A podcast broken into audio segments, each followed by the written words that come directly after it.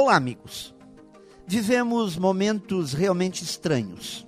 Uma época de queixumes e reclamações. E diria que existe até fundamentação para isso. E digo, se você quiser se tornar um campeão de audiência e ser ouvido pelos outros, reclame. Reclame do clima, reclame do governo, reclame da violência no mundo, reclame da saúde ou da falta dela, reclame da pandemia e tudo que não está funcionando bem. Garanto que não faltarão motivos para reclamações. Observo que ao reclamarmos das coisas, retiramos parte da responsabilidade de nossas costas. A postura de vítima traz um certo conforto, nos traz um breve alívio. A questão é que, de tanto reclamar, a gente incorpora o personagem e isso acaba virando um vício.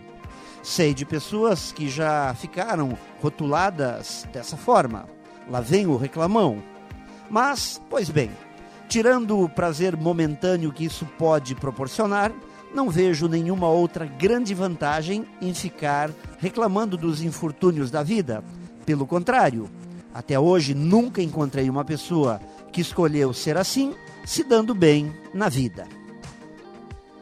Pense nisso e saiba mais em profjair.com.br. Melhore sempre e tenha muito sucesso!